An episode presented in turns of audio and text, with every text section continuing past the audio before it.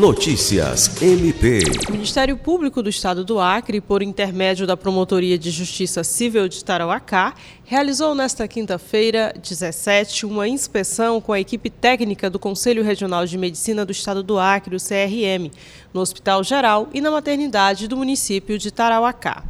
O objetivo da inspeção, que teve à frente o promotor de justiça Júlio César de Medeiros, foi verificar a suficiência de insumos hospitalares, novos equipamentos adquiridos, funcionalidade da classificação de risco na unidade e estrutura física hospitalar, além da disponibilidade de recursos humanos, técnicos de enfermagem, enfermeiros e médicos. De acordo com o promotor, a previsão é que, com a ampliação da estrutura do hospital e a construção da ala obstétrica, a capacidade de atendimento passe de 42 para cerca de 90 leitos, o que oportunizará ainda mais comodidade às gestantes e parturientes de Tarauacá.